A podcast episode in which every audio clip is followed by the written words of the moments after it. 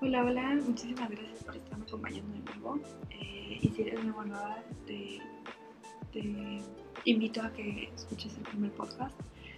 Es una pequeña introducción de quién soy eh, y por qué decidí hacer este nuevo proyecto.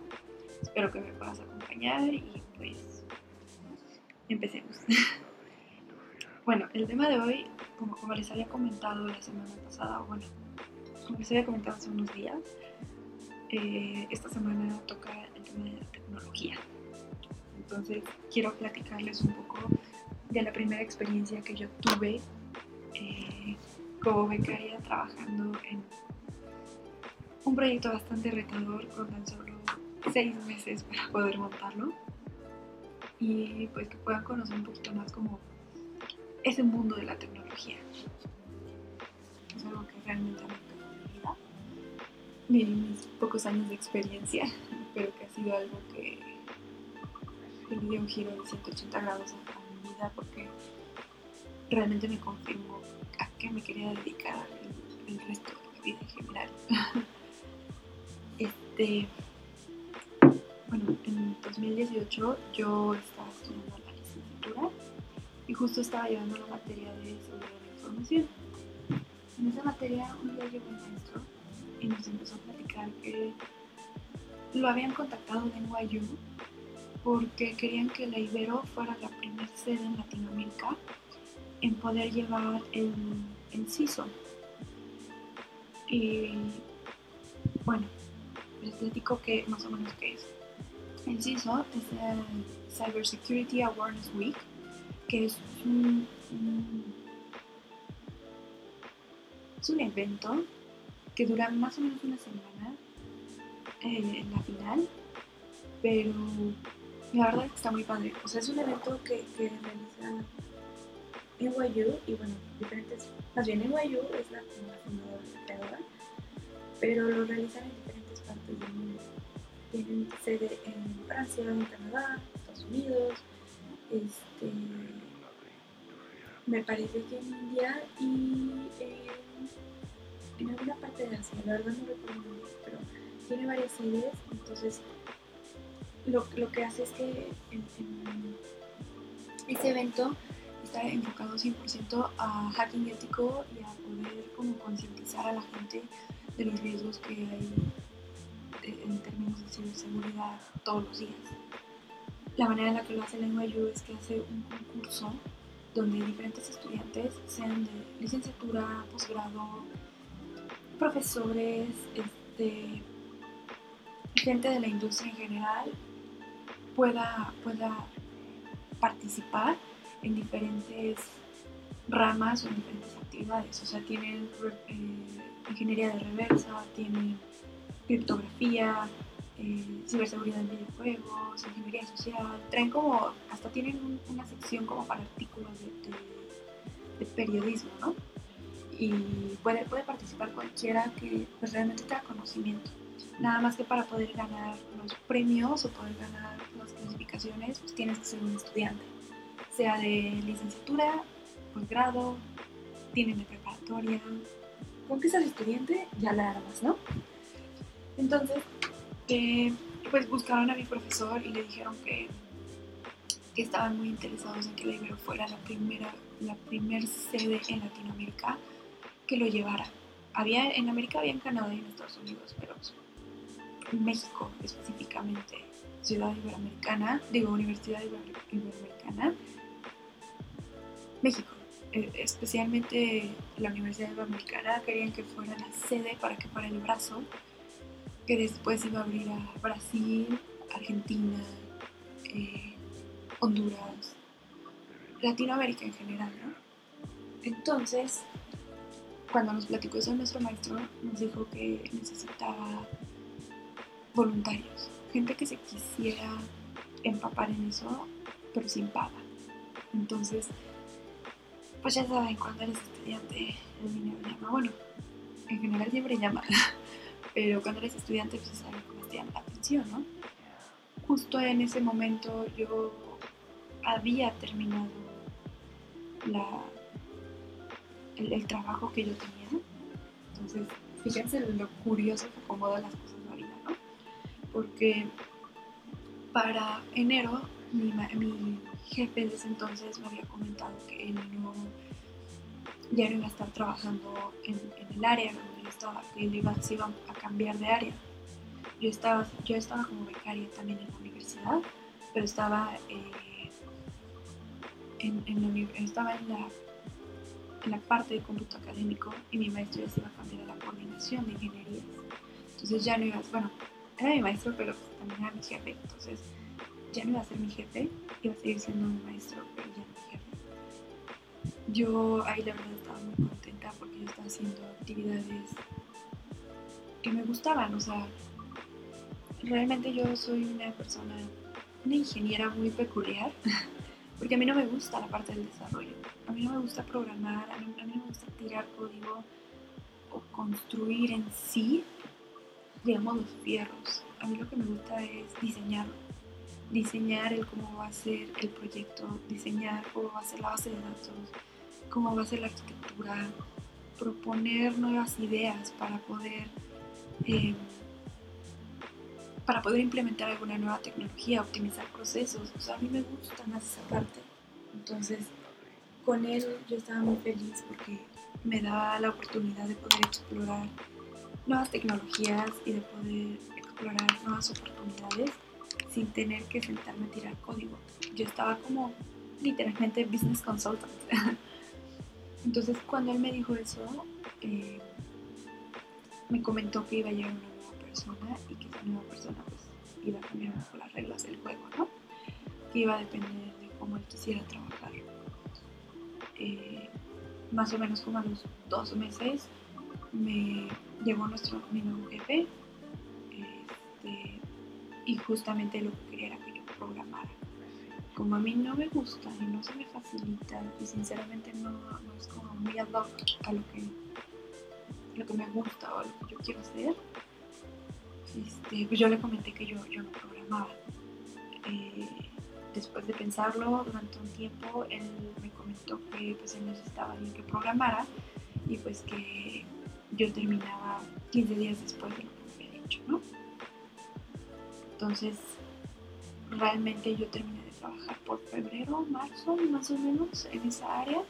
Y para mediados de marzo me llegó, yo estaba buscando trabajo y me llegó esa oportunidad de poder participar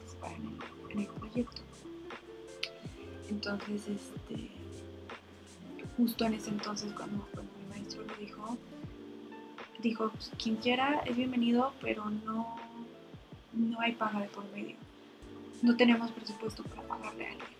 yo dije, uy, ok, está medio complicado, ¿no? No sé, qué, no, no sé si me convengo o no, o si sigo buscando. Porque en ese entonces yo estaba tirando a empresas como Huawei, Telefónica, un lugar donde pudiera trabajar de becaria. Eh, mi, una de mis mejores amigas, me, platicando conmigo, me dijo como, mira, no tienes nada que perder, es gratis, eh, no te están cobrando, no te están pagando, es una nueva experiencia, va a ser la primera vez que se va a hacer aquí en México, vas a tener contacto con NYU, vamos a hacerlo. Me dijo, yo te ayudo, vamos a hacerlo y si encuentras algún lugar donde te paguen o algo que te llame la atención, muchísimo mejor. O esta cosa ves que te está consumiendo demasiado tiempo y que no lo puedes hacer, déjalo. O sea, no hay compromiso en sí de un contrato o algo así, no tienes nada que perder.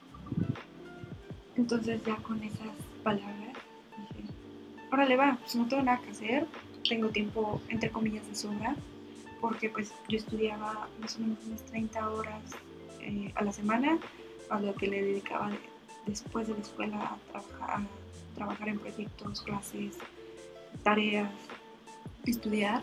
Dije, bueno, pues a lo mejor le puedo dedicar unas 6, 12 horas a la semana, no, no tiene nada, estoy dentro de la universidad y de hecho me quedaría súper bien, ¿no? Este, le dije, órale, va, vamos a hacerlo juntas y nos vamos a inscribir. Nos fuimos a... Llegamos con, ese, con el maestro y le dijimos, mira, pues, ¿sabes qué? Nos interesa, eh, ¿qué hay que hacer?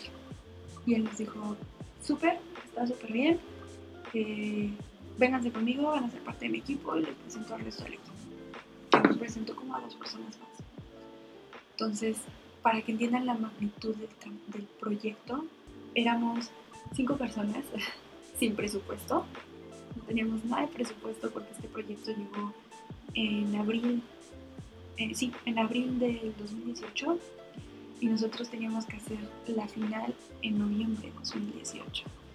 Entonces ya no había presupuesto, las universidades o bueno, en general las empresas eh, cierran presupuestos para en noviembre de cada año, aprox, depende mucho de, de las empresas y todo eso, pero en general tienen un presupuesto estipulado por año. Entonces ahí fue como el segundo reto, el reto más grande, primero en el tiempo, porque teníamos que armar algo desde cero. Eh, este, y, y, después sin presupuesto, estaba medio cañón.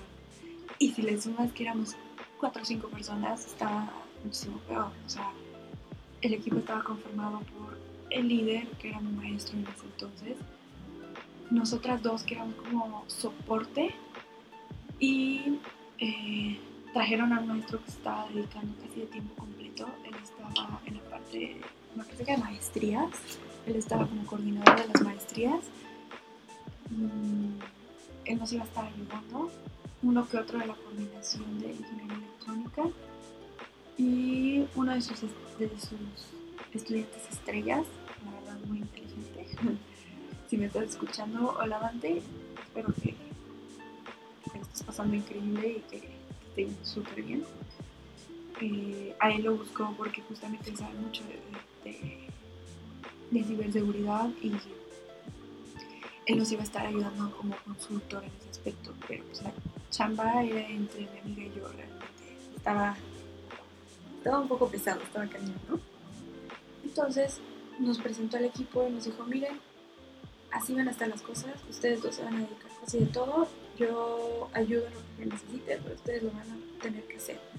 No, tenemos, no tengo el tiempo suficiente para poder nosotros nos inscribimos solamente con dos juegos de las categorías que les comenté, del CISO. Eh, empezamos con la categoría para preparatorias y para universitarios. Se llama Red Flag y no me acuerdo del otro, la verdad. Déjenme, déjenme se los comento, pero. Este, ¿cómo se llama? Entonces, ah, y Capture the Flag. Fueron nuestros. Fue con lo que nosotros iniciamos. Uy, hasta me acuerdo y. No, no entiendo cómo le hicimos. Fue con los que, lo que nosotros iniciamos, con eso nos inscribimos y dijimos, bueno, pues aquí ya empieza, no hay marcha atrás. Decidimos eh, esperar a que pasaran los finales, porque estábamos en finales. Le dije a mi maestro, que se llama Edgar, ¿sabes qué, Edgar? Déjame acabo el semestre y acabemos, me dedico todo el verano si es posible. Me dijo, ok, sin problema, acabemos el semestre y pues como él también es maestro y es el director de ingenierías, de, bueno, del área de, ingenierías, eh, me dijo, ¿sabes qué? Déjame acabar un semestre, déjame, también yo me doy un break y lo seguimos la próxima semana, dentro de tres semanas más o menos. Este, lo dejamos como pausado acabamos el semestre y empezamos. Entonces ahí empezamos a tener mucho contacto con gente de Estados Unidos y con un estudiante, un egresado de la Ibero, que ahorita está haciendo su, me parece que ya está, está haciendo el doctorado en NYU, justamente. Eh, él nos estuvo ayudando desde allá, pero empezamos a tener mucho contacto con Nueva York. Y ahí nos empezamos a enterar que, pues, este, este, este grupo o este me olvido, perdónenme, perdónenme. Esta, este evento consiste de varias cosas, o sea, no solamente es la final de noviembre, sino que hay unas preliminatorias en septiembre, donde todos se conectan de manera remota. todos los mexicanos eh, compiten con todo lo del mundo, pero solamente quedan los 10 mejores de México para representar México. Y luego quedan los 10 mejores de China para representar China, de Francia, de Estados Unidos, de Canadá.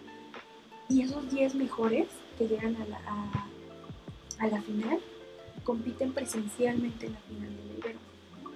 O bueno, en la final presencial, que es en noviembre. Entonces nosotros ahí nos dimos cuenta que no solamente teníamos que hacer, eh, no solamente teníamos que hacer la final de noviembre, sino que también teníamos que hacer un trabajo detrás para que pudiera llegar la gente en septiembre. Eso significaba mandar correos invitando a todas las universidades, investigar todas las universidades que tienen carreras relacionadas con tecnología o carreras relacionadas con ciberseguridad. Después eh, empezar a invitarlos, apoyar, empezar a conseguir patrocinadores este, para que pudiéramos costearlo, porque como no teníamos proveedores, no teníamos un presupuesto asignado, teníamos que buscar proveedores o gente que pudiera apoyarnos a sacar el proyecto adelante para poder comprar material. O sea, ni siquiera para poder pagar eh, la nómina en ese caso, o sea, sino para sacar material, o sea, para poder tener, eh, por ejemplo, refrescos para que cuando llegara la gente tuviera mínimo algo que tomar, que pudiéramos este, poder sacar presupuesto para poder pagar los diplomas que se iban a, dar a los ganadores. Este, el poder imprimir los carteles para poner en, toda la universidad el proyecto. Entonces, eh, eh, ahí fue cuando también empezó nuestro segundo reto. Estuvo, estuvo muy, eh, muy retador al darnos cuenta que éramos básicamente tres personas con muchísima chamba por delante y rezando que la gente nos, nos volteara a ver, porque es un proyecto que, que, aquí en México no existía. Era un proyecto que mucha gente ni siquiera sabía que existía. En, en general aquí en México eh, la, la, gente que estudia en ingeniería no es tanta, o sea, somos muy pocos. Y si eso le sumas que son, eh, que era un proyecto nuevo, en el que mucha gente no tenía ni idea de que, eso existía. Y peor aún, que aunque la, Ibero tiene muchísimo reconocimiento en muchísimas carreras, casi nadie sabe que puedes estudiar una ingeniería y mucho menos una ingeniería en tecnologías. Entonces, ahí, ahí fue cuando empezamos a ver un reto bastante grande, pero pues dijimos, bueno, ¿qué es lo peor que puede pasar? Aventarnos a hacer eso, ¿no? Aventarnos a ver qué es lo que puede ¿de qué sale de esto, no? Empezamos a, a investigar qué universidades podemos invitar, qué prepas podemos invitar, eh, cómo íbamos a dispersar esa información. Empezamos a redactar correos, a generar bases de datos de nombre de los directivos a los que podemos hacer llegar la invitación, nombre de las personas que podrían ayudarnos a impulsar eso un poco más, este, ver si podíamos encontrar la oportunidad de que la radio de la universidad nos apoyara con eso, eh, que nos diera un espacio en, línea o un espacio en vivo para que pudiéramos platicar un poquito, unos dos minutos sobre el proyecto, que, que pudiéramos hacer que esto funcionara, ¿no? Empezamos a mandar correos, la gente no nos contestaba, muchísimas universidades no nos contestaron, mandamos invitaciones, los carteles, enviamos, imprimimos carteles durante toda la universidad, estuvimos yendo eh, a los laboratorios a platicarles sobre este nuevo proyecto y que la gente se aventara. Pero ahí también nos dimos cuenta de otra cosa. La gente preguntaba por el premio. Pero como te comentaba, como no había presupuesto, pues, ¿de dónde íbamos a sacar dinero para un premio? No, no teníamos dinero para poder generar un primer, segundo y tercer lugar eh, llamativo, ¿no? Entonces muchísima gente se dio, se dio como, no por vencida, pero sino como que se hizo para atrás, que ya no quiso eh, entrar con nosotros. Pero en septiembre, cuando llegó la de las eliminatorias, nos dimos cuenta de algo impresionante nos dimos cuenta que teníamos más de 60 personas jugando y que hicieron su mejor esfuerzo. a nosotros nos llegó la base de datos de todas las personas que estaban trabajando, que estaban inscritos, de qué universidades. Nos encantó. O sea, yo me acuerdo la, la emoción que me dio el poder ver que había más de 30, 40, 50 más o menos personas jugando que a lo mejor no eran tan buenas como los chinos, como los los este los, los, los hindús o bueno parece que le dicen los indios no estoy muy segura pero que no eran tan buenos. Como la gente de Guayú o como la gente de Canadá, de, China, pero que estaban ahí, o sea, estaban haciéndolo por diversión y que realmente era algo que, que les estaba impulsando a hacerlo mejor. Entonces, la verdad es que fue algo súper padre, a mí me encantó eso. Y ahí fue cuando me di cuenta que dije, güey, o sea, quiero hacer esto, quiero, quiero ver en dónde acaba esto y a pesar de que yo ya no seré estudiante el próximo año, quiero marcar la diferencia aquí, quiero que, que este primer evento sea el parteaguas para el Ibero para poder hacerlo mucho más grande el próximo año, para poder hacerlo mucho más retador, con unos patrocinios mil veces mejor, eh, que, empecemos a ver este tipo de proyectos en todas partes del mundo y que podamos ver cómo México va a empezar a llamar la atención y nos van a voltear a ver porque somos unos chingones y podemos hacer lo mismo que cualquier persona de cualquier parte del mundo e incluso puede que lleguemos a hacerlo mucho mejor, ¿no? Que no solamente somos eh, el clásico estereotipo y que no solamente producimos software o no solamente eh, somos mano de obra barata como muchos países lo piensan, sino que realmente podemos hacer cosas bien padres y que la gente nos puede voltear a ver. Entonces ahí fue cuando cuando decidí que, era algo que yo quería terminar en ese aspecto, que quería ver hasta dónde llegaba y que iba a dar lo mejor de mí de aquí a noviembre. Cuando empezamos a hacer eso,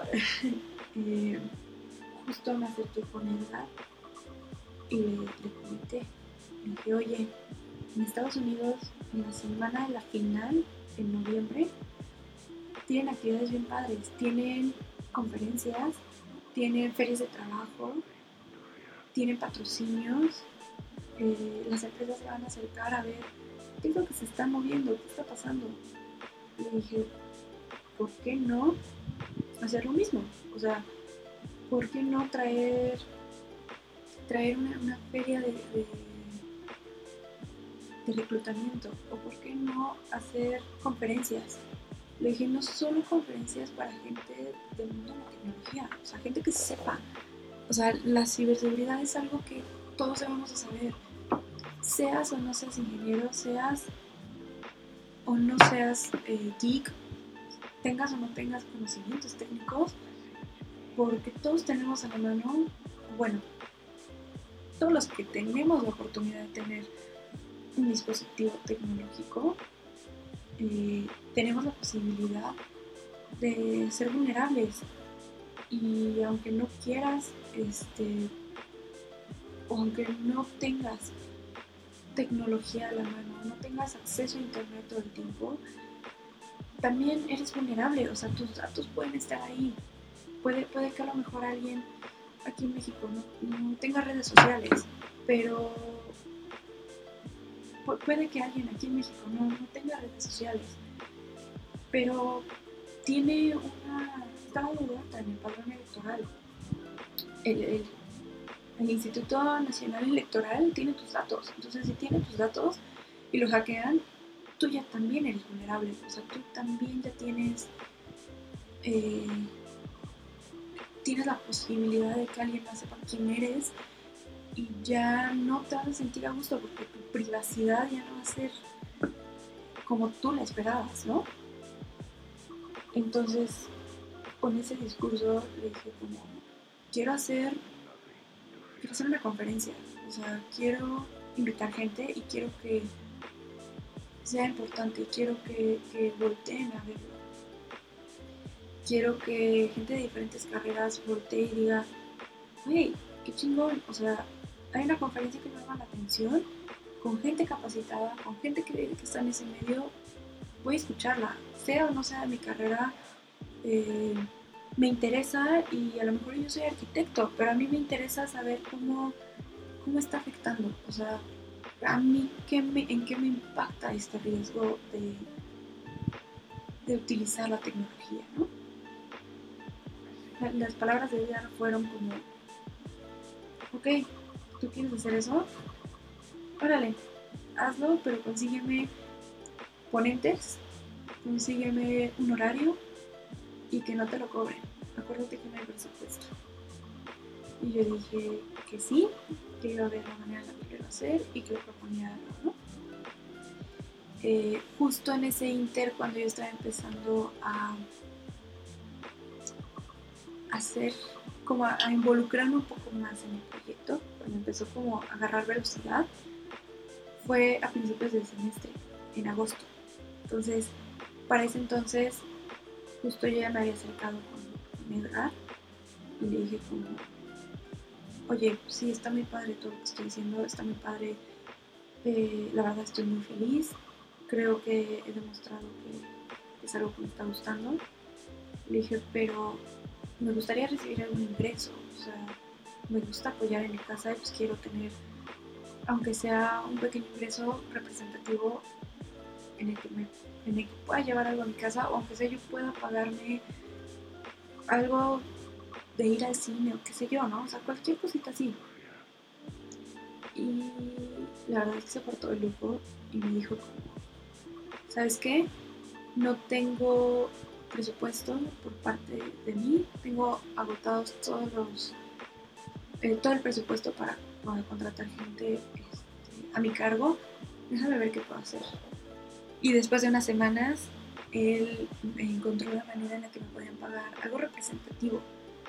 Este, me parece que una cuarta parte o la mitad de lo que yo estaba acostumbrado a ganar cuando cuando trabajaba en, el otro área como becaria, pero pues obviamente lo acepté porque era algo que yo quería seguir haciendo con o, sin ingreso, nada más que pues, también es mejor que te den ingreso, ¿no? Entonces justo en ese momento, cuando él me dijo que no, había presupuesto para pagarle a la gente, yo lo entendía 100%, si de por sí fue un problema el poderme conseguir ese, ese pequeño aporte. Entonces empecé a buscar, empecé a platicar con maestros, empecé a platicar con amigos de mi papá y empecé a platicar con mucha gente en general hasta que me ayudaron a encontrar personas que hasta la fecha les agradezco enormemente el poder haber asistido a, esa conferencia y la verdad es que estoy muy orgullosa de esa conferencia porque tuvimos un quórum impresionante. Eh, después de rebotarlo con, con, este con este Edgar, logramos hacer que fuera una mesa redonda con gente de diferentes eh, expertices en temas de ciberseguridad y que platicaran cuál es el riesgo de la información, de tener tu información en la nube las amenazas y riesgos en los que cualquier persona está involucrado. Tuvimos inscripciones o asistentes de diferentes partes, de prepas, tuvimos también asistentes eh, como asistentes personas de, la, universidad, secretarias eh, o bueno, asistentes de directivos, este, de profesores, gente de diferentes carreras, gente de nuestra carrera, eh, economistas, me parece que, también comunicólogos. Tuvimos, habíamos rentado, bueno, habíamos pedido espacio para un set de unas 50 personas y llegamos al nivel de que había tanta gente que tuvimos que dejar la puerta abierta y la gente estaba parada en los pasillos porque ya no podía eh, poder, poder entrar. De hecho, había gente que se asomaba, veía que había mucha gente se salía. También este, tuvimos ponentes muy buenos, la verdad es que se los agradezco muchísimo. También si me llegan a escuchar, muchísimas gracias Eric, eh, Ciro y Gabriela. Eric, Eric es Vice President de Seguridad de, la Infraestructura de AT&T México. Este, el, doctor Ciro es, eh, es secretario, bueno, es no secretario, pero es como es subdirector o bueno, gerente de CEPROVAN, que es una empresa encargada de proveer a los bancos la seguridad necesaria para los cursales. Y también tuvimos el apoyo de Gabriela Solorio, que ella en ese entonces estaba trabajando para Banex como, como consultora de ciberseguridad. Entonces, entre ellos tuvimos una mesa redonda para conocer diferentes perspectivas. La verdad es que a, mí me encantó, me encantó el poder ver el dinamismo de, los tres, el poder ver cómo la gente eh, pues estuvo interesada en eso y que se tomaron el tiempo de poder ir a escucharlo. Y bueno, también tuvimos como moderador a, un profesor de, la universidad de, digo, de la preparatoria de Jefferson. Entonces, eso, eso estuvo súper padre, la verdad es que para mí fue una experiencia muy, muy padre porque jamás esperé que tuviéramos más de 20 personas interesadas en eso.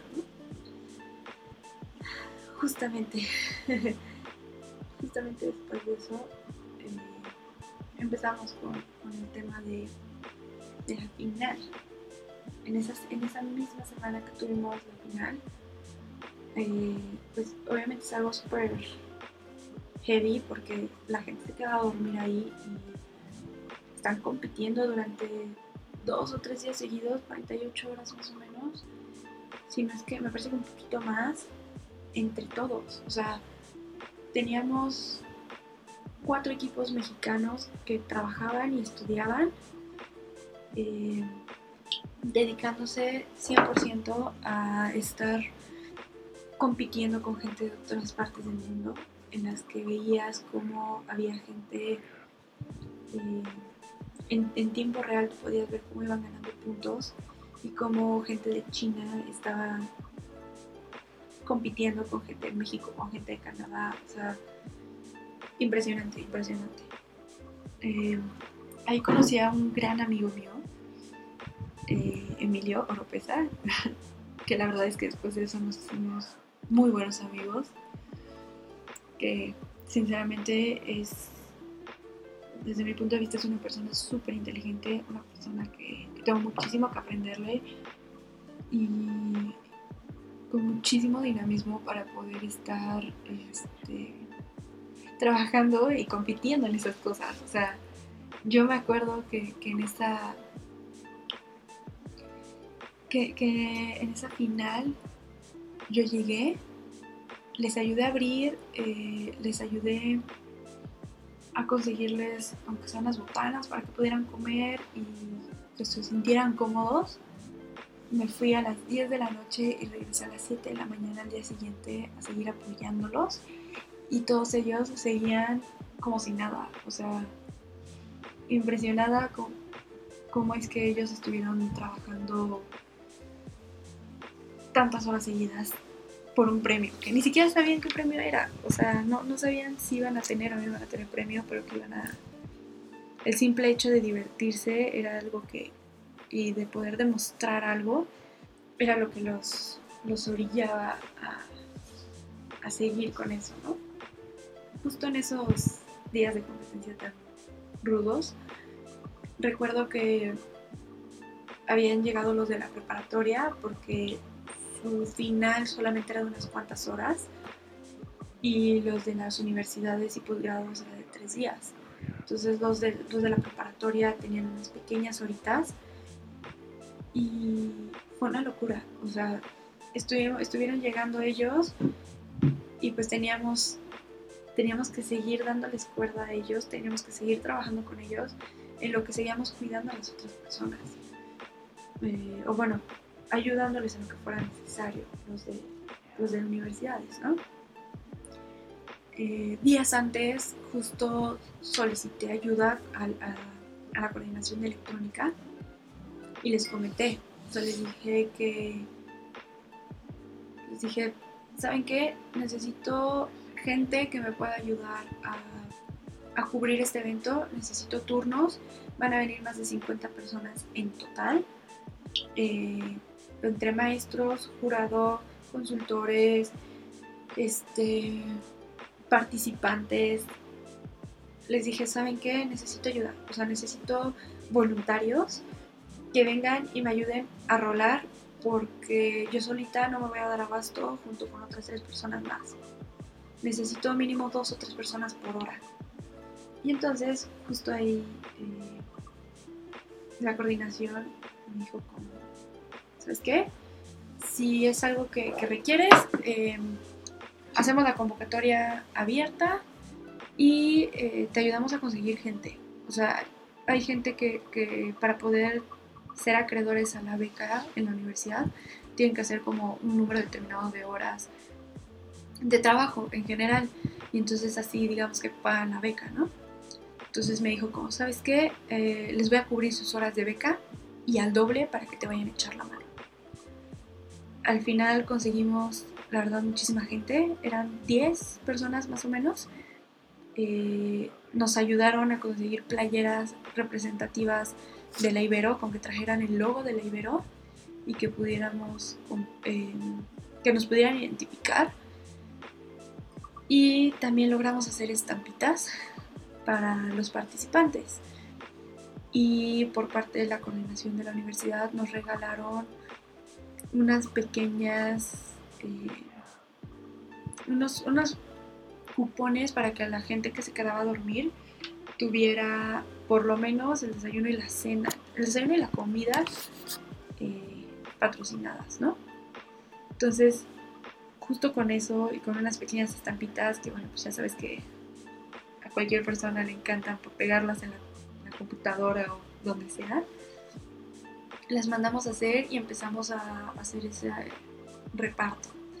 Empezamos a hacer las estampas, a repartir estampas, a repartir refrescos, los, cupones, eh, mandamos a hacer también los, este, los identificadores y pues empezamos con los voluntarios a ver qué se necesitaba y cómo lo podíamos hacer. Empezamos a, a registrar a la gente, a darles el apoyo que necesitaban, este, a, a poder hacer que todo el mundo se sintiera cómodo, incluso los voluntarios también, también este, intentábamos darnos como rondines para que no, se hiciera tan pesado. Y hubo un momento en el que recuerdo que era una locura porque se me juntaron los jurados para el, para el concurso de preparatoria, los chavos que estaban llegando de prepa, los maestros, y estaban empezando a llegar los alumnos que estaban para para el proyecto de, la universidad, ¿no? Y además estaba yo cambiando y terminando de, conseguir a los voluntarios, como diciéndoles qué era lo que tenían que hacer para que me pudieran echar la mano en eso. Entonces, este, recuerdo que en ese momento fue una locura. Mis jurados no sabían con quién hablar y, no sabían qué hacer. Entonces, justo tuve que, buscarlos para poder eh, Tuve que darles la bienvenida, tuvimos unos programas muy buenos. Eh, uno de ellos viene de, venía de Trend Micro, que la verdad es que también tipazo y muchísimos profesores. Entonces, este, gente experta que trabaja en eso y... Ay, con tan solo acordarme. y pues, o sea, me acuerdo que fue un momento de locura, pero al final fue algo increíble. O sea, recuerdo que empezó un jueves en la tarde. Este, después de eso, el viernes llegaron de preparatoria y teníamos a, la gente de las universidades trabajando hasta el sábado a la madrugada. Entonces recuerdo que el sábado yo tenía clases, pedí llegar tarde a esa clase para poder hacer el cierre. Eh, cerramos y bueno, los premios a lo mejor no fueron muy llamativos. Como les comentaba, no teníamos presupuesto, entonces eh, los premios fueron unas tarjetas de Gandhi y unas licencias por parte de Tren Micro para tener antivirus gratis durante creo que dos años. Este, y pues entregamos los diplomas y con eso agradecimos muchísimo por, por el tiempo, por por haber estado ahí, por haber confiado en, en la Ibero por primera vez. Y con eso terminó la primer eh, la, la, primera versión o la primera edición del CISO. Para mí fue, algo inolvidable, fue algo que me llenó muchísimo. Ver que, que habíamos sido parte de los primeros eh, en México con, esa, con ese proyecto tan grande que trae Estados Unidos, que trae NYU, que es una universidad de las más reconocidas del mundo y que todo el mundo sabe que es, que es una pistola en lo que hace y que en temas de ingeniería también son muy buenos. para mí fue realmente un orgullo el poder organizar eso y poder ser parte de las primeras. Este, también estoy eternamente agradecida con, con Steph, que ella era la primera de, de parte de, de NYU y, y ella era la que la que nos estuvo guiando todo este tiempo. También súper feliz con Marcus, que Marcus es un muy buen programador y nos estuvo ayudando con la parte de la configuración. Eh, mis respetos para ellos. Y este, en general también muy agradecida con Edgar por haberme dado la oportunidad y haber confiado tanto en mí, por haberme... Eh, por, haber apoyado lo que yo le comentaba y las ideas que yo traía para el proyecto. Eternamente también agradecida con los maestros que me ayudaron a generar el contacto eh, con, con, con los asistentes en general, con mi madrina por haberme contactado con Gaby para que pudiera participar. Con, con, todos los que estuvieron ahí, con, con, los voluntarios que estuvieron echando la mano y que había gente que a pesar de que no le iban a recuperar sus horas de la beca porque ya las tenían cubiertas, se acercaron a ayudarme y estuvieron pendientes de mí. También los que no estaban becados querían ayudar porque les nacía el estar ahí, eh, también se los agradezco. Eh, también agradezco muchísimo a Raúl, a mi novio, porque prácticamente lo obligué a estar ayudando con la organización, pero qué gustoso lo hizo y que le pueda dedicar unas horas por el simple hecho de que sabía que para mí era muy importante y que necesitaba su apoyo porque no, porque había veces en las que yo tenía que ir a clase y yo no me podía estar encargando de, de lo que estaba pasando en ese momento. Entonces, también, también se lo agradezco muchísimo o sea, en general estoy agradecida con todo lo que estuvieron ahí. Y pues ahora veo que ya va por su tercera edición en México. Eh, estoy muy emocionada por ver lo que, lo que vayan a hacer este año. También, casi se me olvida, pero también eh, eternamente agradecida con la gente de, del periódico de la universidad porque nos ayudaban a, a darle visibilidad dentro de la Ibero a ponerlo en las pantallas, a sacar artículos de eso, antes y después, eh, que, me hayan tomado en cuenta para platicar sobre mí en, el resumen del proyecto, pues también querer conocer como lo que vivíamos nosotros, los organizadores, no solamente los participantes. Espero de todo corazón que que este año, este tercer año, lo puedan hacer muchísimo más grande y que sea algo que, que realmente vaya creciendo año con año, que la gente voltee a ver al Ibero como un material perfecto para poder estudiar una ingeniería o para poder acercarse para hacer convenios, así como la UNAM o el POLI o el TEC tienen muchísima relevancia para hacer ese tipo de cosas, eh, pues que pues que también tomen en cuenta el Ibero y que también sepan que siempre pueden confiar en ellos y que siempre se puede se puede trabajar en conjunto para hacer algo mucho más padre, mucho más grande. Entonces, hasta aquí el, el pequeño podcast. Digo pequeño, pero pues nos aventamos casi una hora platicando. Espero que, les haya gustado muchísimo. Eh, no, no se olviden de contactarme por mis redes sociales. Eh, en Twitter estoy como arroba Bars y en Instagram estoy como The Geek Girl. Este, por allá voy a estar leyendo qué les pareció, si les, si les gustó no les gustó, si hablo muy rápido, si hablo mucho, si no hablo, si no hablo tanto como a ustedes les gustaría, si no se entiende nada de lo que estoy diciendo, que también me lo han llegado a comentar, que muchas veces este, cuesta un poco de trabajo entenderme. ¿Qué, ¿Qué, tema les interesaría? Este, si les gustaría escuchar algo más. Eh, respecto a tecnología, si quieren que les platique algo más de mí, no lo sé, este, algo sobre mi trabajo o sobre mis experiencias pasadas como becaria, en la carrera, este, cómo este, alguien que no le gusta programar eh, es tan, tan atenta o tan apasionada por este mundo.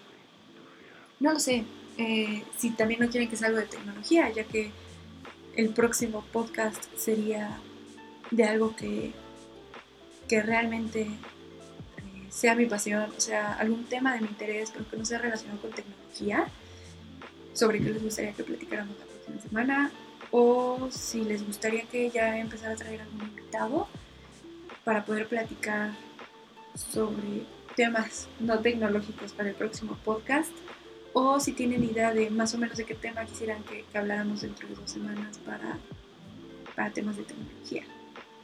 Entonces, eh, vayan, a, vayan a escribirme si ustedes quieren, con toda confianza. Siempre intento contestar todo lo que, lo que me manden de mensajes. Eh, gente conocida o no conocida, este, amigos o en general cualquier persona que me mande un mensaje tengan por seguro que hago todo lo posible para contestarlo, entonces siéntanse con toda la confianza.